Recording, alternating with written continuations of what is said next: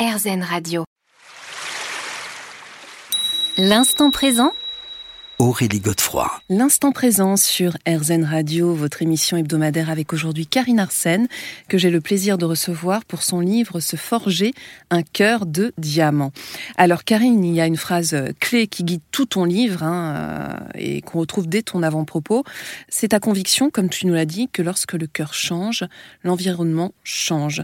Alors comment est-ce que toi tu fais pour opérer cette révolution intérieure Hmm. Parce que en t'écoutant, on se dit super, mais euh, au quotidien, quand on est crevé, quand euh, il y a plein de choses à gérer, comment on fait pour prendre ce temps pour soi?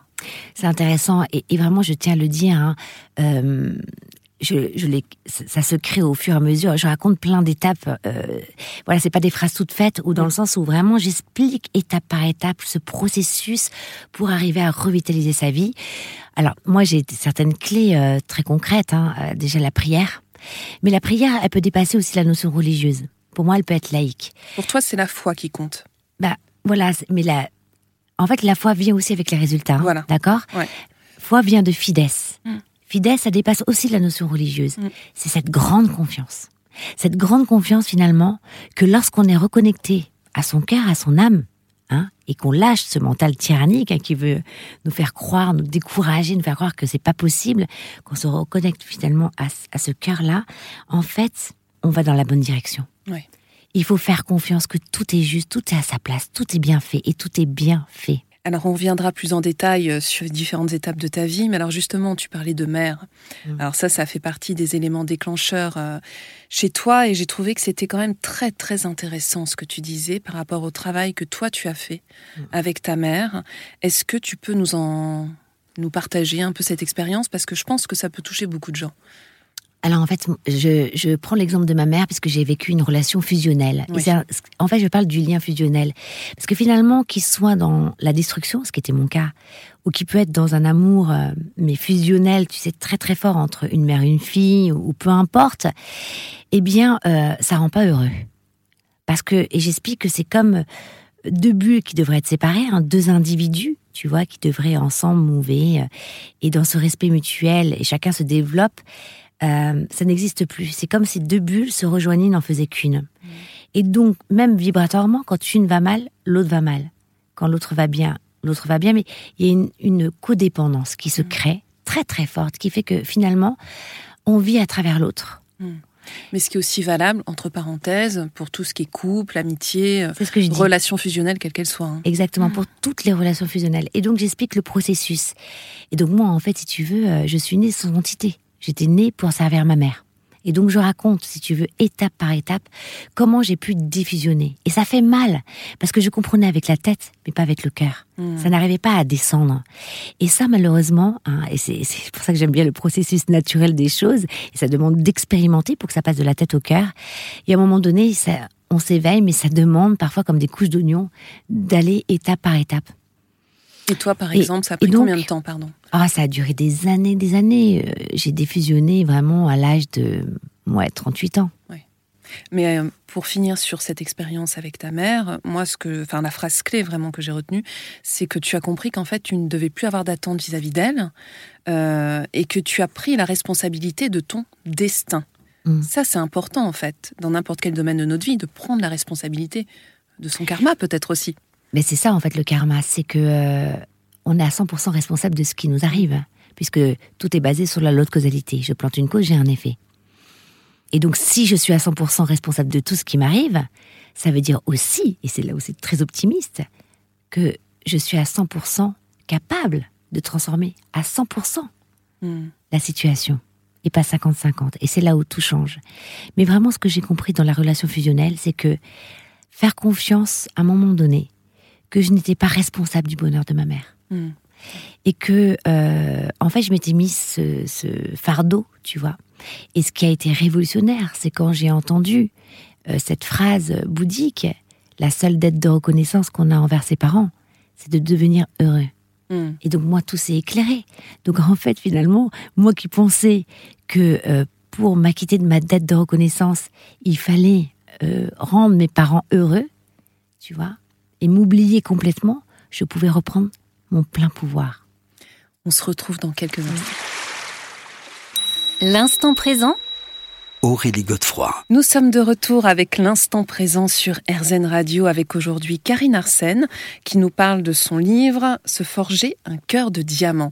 Alors euh, Karine, comme je, je, te le disais tout à l'heure, moi je l'ai vraiment dévoré, j'ai adoré Merci. parce que c'est un, un livre qui est très humain et c'est vrai que dans ton métier tu rencontres souvent des sages entre euh, guillemets, des personnes euh, qui nous donnent euh, beaucoup d'inspiration. Mhm. Mais c'est vrai que c'est pas toujours facile, euh, en fait, d'ancrer ça dans la matière, comme toi tu peux le faire. Et euh, bah, ton cheminement a été long dans différents domaines. Euh, il a été constitué d'épreuves. Alors j'aimerais qu'on commence par ta vie professionnelle, puisqu'en fait au départ tu voulais être chanteuse, danseuse, animatrice TV, Mhm. et finalement bah, tu t'orientes vers la télévision. Et euh, bon, le programme s'arrête assez rapidement, d'après ce que je comprends. Et là, tu, tu persévères quand même. Où est-ce que tu trouves ce courage de persévérer? Bah, c'est là où interviennent les amis de bien. Oui, Mhm. alors dis, qu'est-ce que tu entends par ami de bien? Alors, en fait, je le définis d'ailleurs, c'est tout un chapitre parce que je pense qu'il faut vraiment prendre conscience comme l'importance de bien s'entourer. A aussi la vibration énergétique qu'on dégage. hein.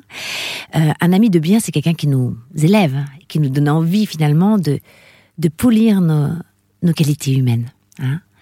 Et les amis de mal, c'est ceux qui, bah, justement, euh, vont plutôt nourrir en nous euh, nos instincts les plus vils. Mais finalement, tout le monde peut devenir un ami de bien. Ça dép- c'est quel est le regard que je dépose sur les personnes en fait qui sont en face de moi? Parce que si j'avais pas eu d'ennemis entre guillemets, des personnes qui m'ont fait du mal, j'aurais jamais pu voir les limites de ma propre vie Et j'aurais pas pu me développer. C'est un peu mes baromètres pour savoir où j'en suis intérieurement et pouvoir réélargir mon cœur à chaque fois et, bien comprendre que une personne qui nous fait du mal, c'est bien séparer l'être humain de cette fonction qui est rentrée dans son cœur et qui a fait que finalement, euh, parce qu'il en est là, je, je connais pas sa vie, ses blessures, etc., et qui fait qu'il, euh, voilà, qu'il s'est comporté comme ça avec moi. Donc c'est aussi garder cette humanité, de bien distinguer la personne et la fonction destructrice qui est rentrée dans son cœur Mm. pour prendre du C'est recul. pas toujours facile. hein. Et c'est pas toujours facile.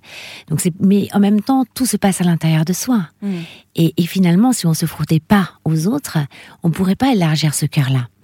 Et donc, euh, c'est toutes ces personnes sages que j'ai rencontrées dans ma vie, et, et aussi ce socle solide qui est le bouddhisme, qui, alors on dépose un mot sur le bouddhisme, mais pour moi, c'est la loi de la vie. C'est la justesse, c'est, c'est comprendre le fonctionnement de la vie pour pouvoir mieux me comporter. Ça a été presque des enseignants, c'est un, un C'est une enseignant. éthique de vie. hein. Exactement. D'ailleurs, c'est pour ça qu'on dit que c'est aussi une philosophie de vie. Et d'ailleurs, je le dis, hein, c'est pas du tout un livre prosélyte. Hein.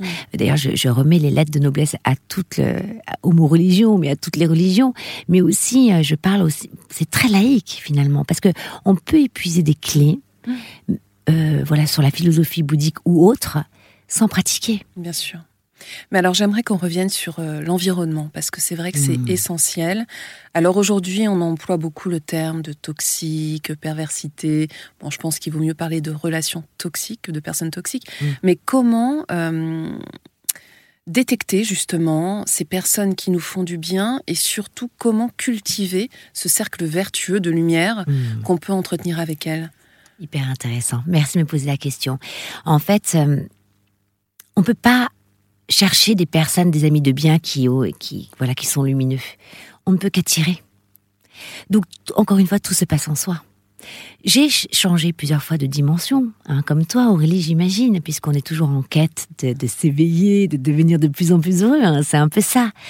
Donc, j'ai changé aussi de famille d'âme. Hein, on a changé de cercle d'amis, et c'est ok. D'ailleurs. Et euh, voilà, le principal, c'est que tout le monde soit heureux. Mais plus on vibre haut, et naturellement, on découle des rencontres, puisque c'est ce qu'on appelle, en fait, ces aimants qui s'attirent. hein. Le- Même en couple, on rencontre souvent des personnes qui ont le même karma que nous, pour qu'on s'y frotte. On attire ce que l'on est. C'est pas le contraire. hein. C'est pour ça qu'on ne peut pas accuser notre ombre d'être difforme. Mm, Hein Bien sûr. Ouais, ouais, ouais. Voilà, mais c'est la même chose avec le cœur en Mm. fait, finalement. C'est que on attire. C'est pour ça que quand on est dans le cœur, on comprend. On peut plus se plaindre. On peut plus se dire ah mais pourquoi il m'arrive encore ça? On l'a attiré à soi. Donc on est responsable finalement de la vibration. Et la vibration c'est quoi? C'est euh, ce cœur. Soit il est vide Et il nourrit la colère, la plainte, euh, l'avidité, tout ce qu'on veut. Ou alors il nourrit vraiment la gratitude, des bons sentiments, encore une fois. Hmm? On se retrouve dans quelques minutes. L'instant présent Aurélie Godefroy. L'instant présent sur RZN Radio avec aujourd'hui Karine Arsène que je reçois pour son nouveau livre Se forger un cœur de diamant. Alors Karine, on évoquait un sujet que je trouve vraiment important, cette question de, l'entourage justement pour s'épanouir, pour donner de l'amour aussi aux bonnes personnes entre guillemets. Est-ce que c'est pas aussi à nous d'avoir un minimum de discernement, qui est une valeur d'ailleurs très importante dans le bouddhisme, pour savoir justement euh, les personnes qu'on doit accepter dans notre cœur ou pas Alors, ça se travaille aussi, un hein, discernement. Mais alors, en fait, j'aimerais tous les matins, quand tu vois, je, je prie, je souhaite, je désire, je m'interroge sans cesse. Jusqu'à quel point je peux englober tous les êtres humains, tout le vivant dans mon cœur, sans faire aucune sélection. C'est-à-dire que je, je, ne sélectionne pas les personnes à qui je vais envoyer de l'amour. J'essaye d'élargir ce cœur-là. En revanche, ceux qui rentrent dans mon cercle. Donc les fameux amis de voilà, bien. les amis de bien. Parce que c'est important d'être bien entouré pour rester dans cette, euh, voilà, cette mouvance qu'on, je, je crois, ce petit, un petit microcosme de lumière est beaucoup plus fort qu'une horde de, de démons, mm, tu mm, vois, mm, pour reprendre des petites images symboliques. Donc ça, c'est important dans la matière de bien s'entourer. Mais euh, je fais pas de sélection, si tu veux. Dans mon cœur, en tout cas, j'envoie aussi beaucoup d'amour à mes ennemis. Euh, parce que ça me rappelle même une phrase de Jésus qui disait pardonnez-leur parce qu'ils ne savent pas ce qu'ils font. Tu vois, ils ont le cœur qui est devenu euh, parfois un pruneau séché. J'aime bien cette image-là parce que tu oui, mais elle est très, euh, elle est très, parlante. Et puis on a d'autres qui se sont gorgés ce, ce, cœur de diamant, tu vois, cette lumière intérieure. Donc, pour répondre à ta question, redis-moi s'il te plaît. C'était sur la question de l'intuition. Et donc l'intuition, en fait, c'est quoi? C'est se connecter à son âme. Mm. Son âme, c'est l'intuition. Mm. C'est là où se gorgent nos facultés extrasensorielles. Mm. C'est là où on développe nos antennes bienveillantes, où d'un coup on pense à une personne, on a envie de l'appeler, comme par hasard, elle va mal. C'est ça, en fait. C'est toutes les facultés extrasensorielles découlent de ce cœur qui a envie, finalement, de protéger la dignité de la vie. Donc c'est pas la peine d'aller chercher, de polir les, facultés extrasensorielles. Oh, moi j'ai envie de, voir les auras, moi j'ai envie de d'être médium. Non, devenez heureux et naturellement en découlera. Elles vont s'expandre, s'expandre mmh. naturellement et comme des cadeaux qui viendront au bon moment quand mmh. vous êtes prêts. Alors il faut aussi prendre le temps peut-être justement de se poser, de s'ancrer pour recevoir tout ça, ça passe par la prière, on l'a dit tout à l'heure, mais c'est vrai que j'imagine que c'est un travail quotidien qui n'est pas toujours évident. C'est un art martial de l'esprit.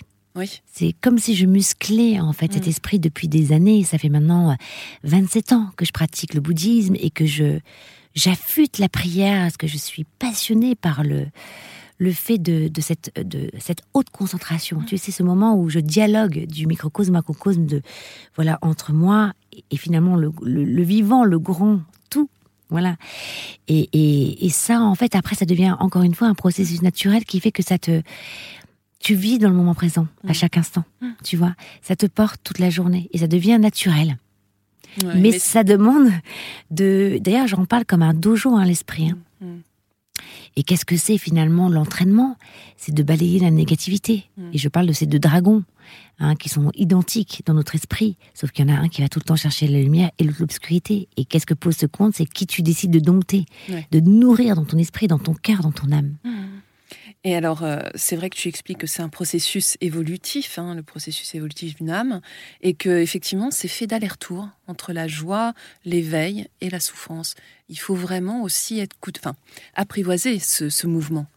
C'est intéressant parce que souvent, comment dire, on voit l'illumination un peu comme un Bouddha voilà, qui ça serait en lévitation, euh, et puis en fait tu redescends plus jamais. Mais en fait déjà un Bouddha c'est un être éveillé, c'est un être humain, c'est pas du tout un dieu. Et en fait on fait des allers-retours. On n'est jamais, on reste pas sur l'état d'illumination. Oui j'en ai vécu. Et, c'est extraordinaire, mais il faut euh, désacraliser finalement ce qu'est l'illumination. Et en même temps, c'est un moment de grâce. Hmm. C'est un moment où euh, on est connecté au, du microcosme macrocosme, c'est un éveil extraordinaire où j'ai même eu, alors ça va peut-être faire rire hein, les personnes qui nous écoutent, mais où j'avais l'impression que mes pupilles devenaient dorées.